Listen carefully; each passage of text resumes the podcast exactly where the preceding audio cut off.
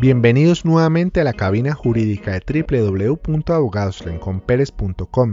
Les saluda Hernán Darío Rincón y el día de hoy hablaremos de las consecuencias que afrontan las empresas cuando incumplen los protocolos de bioseguridad. La reactivación de la economía trae consigo grandes beneficios, pero en tiempos de pandemia implica igualmente importantes deberes, los cuales inicialmente se encuentran en la resolución 666 de 2020, que contempla los protocolos de bioseguridad de las empresas cuya vigilancia está a cargo de las secretarías municipales y distritales. Incumplir aquellos protocolos de bioseguridad junto con los específicos de cada industria o actividad comercial conlleva tres clases de consecuencias. La primera consecuencia es penal, pues quien viole las medidas sanitarias para impedir la propagación de una epidemia puede ser sentenciado a prisión de 4 a 8 años, y si se trata de empresas sería el representante legal el responsable penalmente, pudiendo ser condenado con pena privativa de la libertad.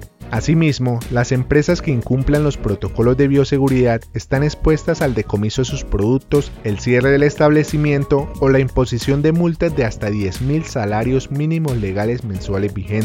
El incumplimiento de protocolos de bioseguridad puede también derivar en contagios de los trabajadores, exponiéndose la empresa a indemnizaciones por accidente laboral o enfermedad profesional, cuando se logre comprobar la negligencia del empleador para proteger a sus trabajadores. Consultanos sobre este y diversos temas en www.abogadosrinconperes.com.